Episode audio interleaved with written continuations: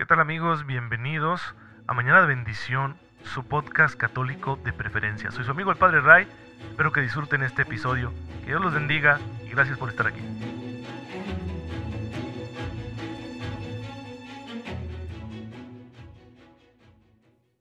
Muy buenos días hermanos, muy feliz martes, bienvenidos a su podcast católico favorito, Mañana de Bendición. Soy su amigo el Padre Ray, espero en Dios que se encuentren muy pero muy bien, gozando de todas las cosas buenas que Dios quiere darnos, especialmente de la gracia, porque con su gracia podemos ser santos y la santidad es el objetivo final de nuestra vida. De hecho, este podcast quiere ser un humilde servicio para nuestra santificación, porque si bien aquí estudiamos, nos formamos, profundizamos, todo eso tiene como objetivo el que conozcamos mejor al Señor y conociéndolo mejor podremos amarlo más y al amarlo cada día más, pues nos iremos haciendo santos, como lo han hecho ya tantos hermanos nuestros. Hoy, 15 de febrero, la iglesia recuerda a los santos Faustino y Jovita, que eran hermanos. Habían nacido en un lugar llamado Brescia y provenían de una de las más importantes familias de la ciudad. Según la tradición, ambos santos predicaron valientemente el cristianismo, incluso cuando el obispo de la ciudad se había escondido por temor a la persecución. Estamos hablando de unos eh, cristianos que vivieron hacia finales del siglo I, principios del siglo II. Fueron torturados y enviados a Milán, a Roma y a Nápoles, de donde volvieron finalmente a su natural Brescia. Sin embargo, durante la travesía los santos consiguieron evangelizar y bautizar a una multitud de gente. Algunos datos históricos no muy seguros dicen que fueron miles de personas las evangelizadas y bautizadas por estos santos hermanos. En vista de que ni las torturas ni las amenazas consiguieron doblegar su constancia, el emperador Adriano, que se hallaba de paso por la ciudad de Brescia, ordenó que fueran decapitados. Por eso son venerados ahí y ahí eh, se les venera, se les tiene eh, una iglesia dedicada y supuestamente se encuentran ahí los restos de estos dos grandes santos. Pues bien, hermanos, ahí tenemos un ejemplo más de santidad hay que pedirle al Señor su gracia para que podamos todos los días dar lo mejor de nosotros mismos y de esa manera también hacer que otros se acerquen al Señor, que haya muchas conversiones en aquellas personas con las que nosotros tenemos contacto, para la gloria de Dios, no porque nosotros queramos ser los super evangelizadores, sino porque Dios nos ha llamado a ello. Y bueno, pues mm, ya volviendo al hilo principal de nuestro podcast, recuerden que estamos haciendo un recorrido histórico de la vida de la iglesia. Estamos ya en esta tercera gran etapa de la historia de la iglesia que es la Edad Moderna. Ya hemos dicho algunas cosas, vamos a continuar. Ayer mencionábamos que durante esta edad se dio la gran expansión misionera. Pero también la vida de la iglesia produce cultura. Y esto se nota en el arte, en la literatura, en la filosofía, en la organización social, eh, en muchas cosas se nota la presencia de la vida de la iglesia.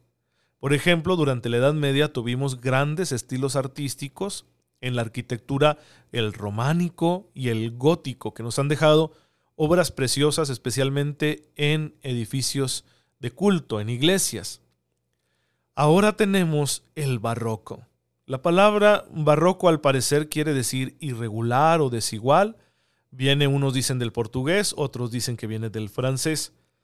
Pero se aplica este adjetivo a todas las obras posteriores al Renacimiento, que por sus características eran consideradas como exageradas o confusas. Recuerden que el Renacimiento es el redescubrimiento de lo clásico. Lo clásico en referencia a la cultura grecorromana, que era bastante lineal. Aunque si bien las esculturas de griegos y romanos eh, suelen ser pues como muy dinámicas, como que tienen cierto movimiento, no deja de haber como que un orden, ¿sí? una cierta cuadratura, por usar algún término. Y se nota sobre todo en la arquitectura. En cambio, el barroco rompe esas formas. Y por eso los renacentistas, que estaban más enamorados de lo clásico, cuando empiezan a ver algunas expresiones artísticas de este tipo, irregulares, pues entonces eh, le van a llamar a esto exagerado y van a utilizar la palabra barroco. El barroco se va a extender desde finales del siglo XVII hasta eh, todo, todo el siglo XVIII, incluso el siglo XIX. Y es el arte que va a llegar a nuestra querida patria, a México, y que de hecho va a tener un desarrollo local. Es decir, ciertamente con la colonización y con la evangelización vendrá también el arte barroco a las tierras de los territorios conquistados, es, decir, a, América Latina, llamémoslo así, por utilizar el término moderno, y pues con ello también la población local va a ponerle de su cosecha. Así que el barroco mexicano, el barroco latinoamericano va a tener su propio signo. Y aquí tenemos ya que la expresión cultural de la vida de la iglesia ya deja de estar centrada en Europa y empieza a recibir eh, también aportes de otras culturas, especialmente de las culturas nativas del continente americano, aunque también de países asiáticos. Y poco a poco esto se va a ir haciendo costumbre en la iglesia, que cada pueblo, cada cultura le aporte lo suyo a las expresiones artísticas de la iglesia. En Italia y Alemania serán los países donde se reconozca tempranamente al barroco como un estilo, en Francia, el espíritu clásico en la arquitectura, en la escultura, en la pintura, pues va a durar más tiempo, pero va a ser sobre todo España y, junto con Portugal, pero principalmente España, donde el barroco tenga su apogeo. ¿En qué consiste el arte barroco? Pues eh, los especialistas señalan lo siguiente como características en común del barroco. El entrecruzamiento de líneas que se retuercen y se quiebran, volúmenes cóncavos o convexos que se, dinamizan por contrastes. El movimiento se pone dominando al equilibrio, la armonía y la estabilidad, es decir, hay más movimiento. Interpreta pasión y fantasía, hay tendencia hacia lo pintoresco y lo teatral. Lo barroco va a reflejar el florecimiento de la cultura católica, que se va a extender por todo el mundo. En lo barroco se nota la exuberancia. Eh, tenemos ejemplos clásicos en el barroco español y el barroco americano, que incluso por acá en América se va a dar mucho un estilo todavía más recargado al que se llama churrigueresco. Ustedes pueden entrar a una catedral o una iglesia antigua en México, especialmente en el centro y sur del país, y van a encontrar ustedes estas obras donde hay un edificio, una iglesia, con forma de cruz latina, ¿sí? como, como habitualmente los católicos hacemos la cruz, que tiene por fuera toda una, una catequesis eh, arquitectónica y escultórica. Y que eso ya lo veíamos en el gótico. Pero ahora la diferencia va a ser que eso se va a trasladar al interior del edificio eclesiástico. Es decir, las iglesias por dentro van a tener toda esa profusión artística en pinturas, esculturas y demás. Que el gótico lo tenía a través de los vitrales. Es la característica principal de la arquitectura gótica, sus iglesias con grandes vitrales, grandes vidrieras, que jugaban con la luz, con el color, y ahí estaban plasmadas escenas de la Biblia, de la vida de la iglesia, de los sacramentos, de los santos, etc. En cambio ahora se va a preferir la escultura, pero en movimiento, no grandes esculturas rígidas y serias, sino esculturas que parecen moverse, que parecen vivas, con mucha expresión facial. También las formas ¿sí? de, de, volutas, de nubes, los colores, el uso del oro como recubrimiento, va a ser muy abundante en el barroco. Lo podemos contemplar en muchos altares de iglesias antiguas en los famosos retablos. Ahí tenemos un estilo barroco. La catedral de aquí de Chihuahua, aunque es un templo bastante modesto comparado con otras iglesias del sur y centro del país, la verdad ya es un estilo bastante barroco, que también tuvo sus diversas tendencias internas, el barroco, pero se convirtió en el estilo artístico principal de las colonias españolas y portuguesas en el continente americano, en las Filipinas y en algunas otras partes del mundo. En Francia, en cambio, el barroco, que entra más, más tardío, va a tener una expresión más recargada, pero en el sentido no tanto de lo religioso, sino de lo regio. porque los que van a explotar el barroco van a ser los reyes franceses, con sus grandes palacios, palacios con amplios diseños, ¿verdad? Con profusión de, esculturas, con los techos adornados, pintados, con cenefas, con artesonado, etc. También la abundancia de los espejos, de las formas de los muebles. ¿sí? Un, un poquito lo podemos ver en el Palacio de Chapultepec, que es heredero de ese estilo afrancesado donde las formas de los muebles, con las patas curvas de las mesas, de las sillas, ¿sí? con, con estos eh, baldaquinos que tenían las eh, camas, ¿verdad? Para envolverse con cortinas, cortinas muy ricas de terciopelo, etc. Todo ello viene del estilo barroco francés, que muestra la exuberancia con la cual vive la nobleza de este país. La clase alta, la aristocracia francesa, pues como que le gusta este exceso de lujos, ¿sí? Y que se nota también mucho en el estilo de vestimenta, principalmente de la corte francesa, eh, en aquel estilo sobre todo eh, masculino de, usar zapatos con tacones, de, usar las medias, las eh, pelucas que solían llevar, incluso los hombres se maquillaban. Y aquellas camisas con tantos encajes, sus chalecos con bordados de oro, etc. En cambio, en las mujeres, pues vamos a tener nosotros estos amplios vestidos, ¿no? Con, con una especie de, no sé llamar si crinolina o faldón, pero que les hace ver exageradas, ¿no? De su cintura para abajo y los famosos corsé y, también el peinado rebuscado, muchas veces también pelucas, etc. Pues miren, ustedes dirán, ¿qué tiene que ver todo eso con la vida de la iglesia? Que la iglesia produce cultura. Entonces, la iglesia va a aprovechar el barroco para tener una catequesis visual. Si ustedes entran a una iglesia eh, de, esta época, ¿sí? Del, barroco español, a una iglesia aquí en América, una iglesia antigua, se van a dar cuenta que hay toda una catequesis ahí. Con el movimiento de las esculturas, con las pinturas, con la misma forma que tiene la iglesia, con el oro con el que se recubre el retablo, todo eso nos está dando a conocer que para la sociedad de ese entonces, en estos países donde este estilo artístico fue el preponderante, Dios era muy importante. La religión era muy importante. Todo giraba en torno a la religión.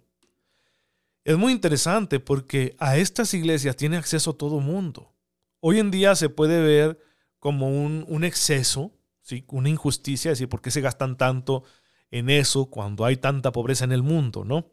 Pero eso es una crítica anacrónica porque viene de nuestra manera de entender las cosas ahora. Yo les propongo esta perspectiva. En un pueblo mexicano del virreinato, donde se tiene una preciosa iglesia barroca, todos van ahí a misa. ¿Sí? Los españoles peninsulares, que llegaron de allá y que son los de Mazabolengo, los criollos, es decir, españoles puros nacidos ya en estas tierras americanas, los mestizos, fruto de la unión entre españoles y pueblos, pueblos nativos, y los mismos indígenas, todos van a la misma iglesia y perciben el mismo esplendor. Es un esplendor que es para todos, porque Dios es para todos. Entonces el sacerdote de este pueblo virreinal, pues tanto bautiza al hijo del noble español, al hijo del mercader criollo, al hijo del carpintero mestizo y al hijo del cuidador de mulas indígena. Sí, sigue habiendo una estratificación social que podemos decir demasiado rígida y desagradable, que no ha desaparecido del todo en las sociedades contemporáneas. Pero la vida de fe de la gracia es la misma para todos. Entonces la religión se convierte en un elemento unificador que le da sentido a la vida de estos pueblos, de estas colonias. Eso es muy importante para la historia de la iglesia y nos ayuda a entender por qué México tiene la cultura que tiene. Entonces la fe se vuelve un elemento unificador y el estilo artístico así lo refleja. Muestra cómo la vida de la iglesia es importantísima para todos. De hecho, va a haber muchos artistas indígenas y mestizos que van a poner de su cosecha para el desarrollo del barroco mexicano, lo cual hay que agradecer y valorar mucho. Significa que no se les discriminaba en ese sentido. Es decir, el indígena, el mestizo, que tenía una cualidad, un talento artístico, podía desarrollarlo y aportar con ello a la creación de estas obras de arte que nos hablan de la fe y la vida de la sociedad de aquel tiempo. Pues es muy importante que nosotros lo veamos de esta manera porque podemos entender a través de la historia del arte también mucho de la historia de la iglesia y de las categorías de pensamiento que tenían las personas de estas sociedades cristianas de la edad moderna. Claro que el proceso de secularización ya se está dando porque el régimen se vuelve muy pesado y no faltan las voces que quieran rebelarse contra ello. Recuerden que políticamente hablando, el sistema que es preponderante en la organización social de estas naciones europeas y que lo van a trasladar a sus colonias va a ser el llamado absolutismo ilustrado. Una élite culta que tiene acceso a todos los recursos pero que gobiernan de forma autoritaria. Y pronto va a haber movimientos sociales que van a decir es que nos tenemos que quitar esto de encima.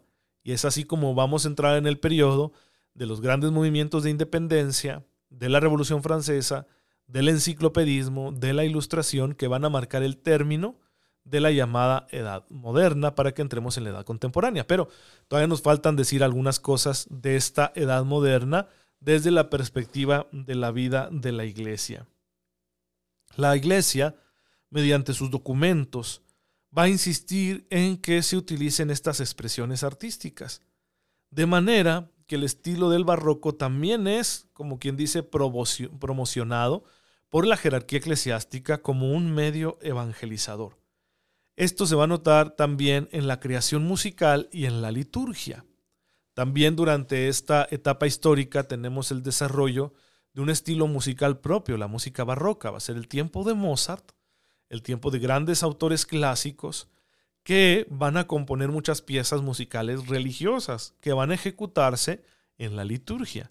Y la misma liturgia, en lo, en lo que le es propio, va a reflejar ese estilo artístico va a ser el tiempo de que los ornamentos sacerdotales, los manteles que cubren el altar, pues también van a tener grandes adornos brocados en hilo de oro, en hilo de plata, etcétera, con colores muy bonitos, ¿sí? adamascados. Bueno, tenemos un estilo muy bonito de expresión artística que también se manifiesta en estos elementos que son propios de la liturgia.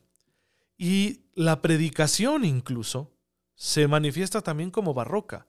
Si es cuando se crean estos púlpitos, que son verdaderas obras artísticas, en piedra, en mármol o en madera, a donde sube el sacerdote a predicar, a dar el famoso sermón.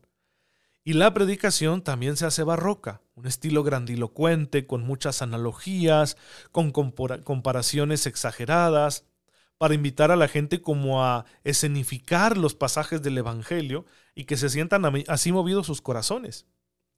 Llegó a tal exageración la impronta barroca en la liturgia que incluso en algunos lugares en tiempo de Pascua había un, un día para reír en la iglesia, donde la gente provocaba carcajadas artificiales para mostrar de una forma muy notoria la alegría de la Pascua. A ese punto. Si vamos a reírnos a fuerzas, porque se supone que estamos muy contentos por la Pascua, ¿no? Y todo el mundo tenía que soltar unas risotadas en ciertas celebraciones eh, litúrgicas de la Pascua. A ese grado se llegó. Pues entonces lo barroco es lo exagerado, lo exuberante, ¿sí? Pero tiene un trasfondo espiritual bonito, porque nos muestra que Dios también es el Dios de la abundancia. Y el Dios que es uno, es uno para todos es el mismo para todos. Toda su abundancia es para todos.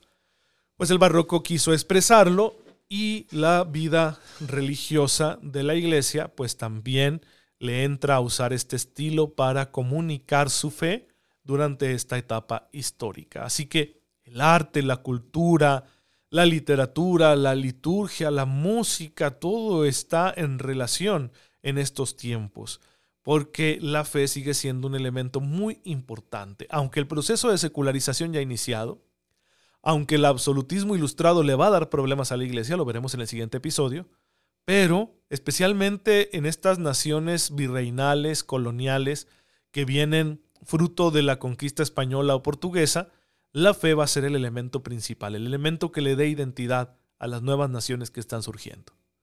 Pues es una reflexión importante también para nosotros que queremos, conocer bien la vida de la iglesia. Te damos gracias, Padre, porque permites que el hombre interprete tu palabra a través de los elementos que le son comunes en cada momento de la historia. Concédenos apreciar estas expresiones que se han ido acumulando y que se reflejan en el arte, en la literatura, en la filosofía, en toda forma de pensamiento y creación cultural para que ahí podamos ver cómo tu palabra sigue estando viva en cada e-, época de la historia. Por Jesucristo nuestro Señor. Amén. El Señor esté con ustedes. La bendición de Dios Todopoderoso, Padre, Hijo y Espíritu Santo, descienda sobre ustedes y los acompañe siempre. Muchas gracias hermanos por estar en sintonía con su servidor. Oren por mí, yo lo hago por ustedes y nos vemos mañana, si Dios lo permite.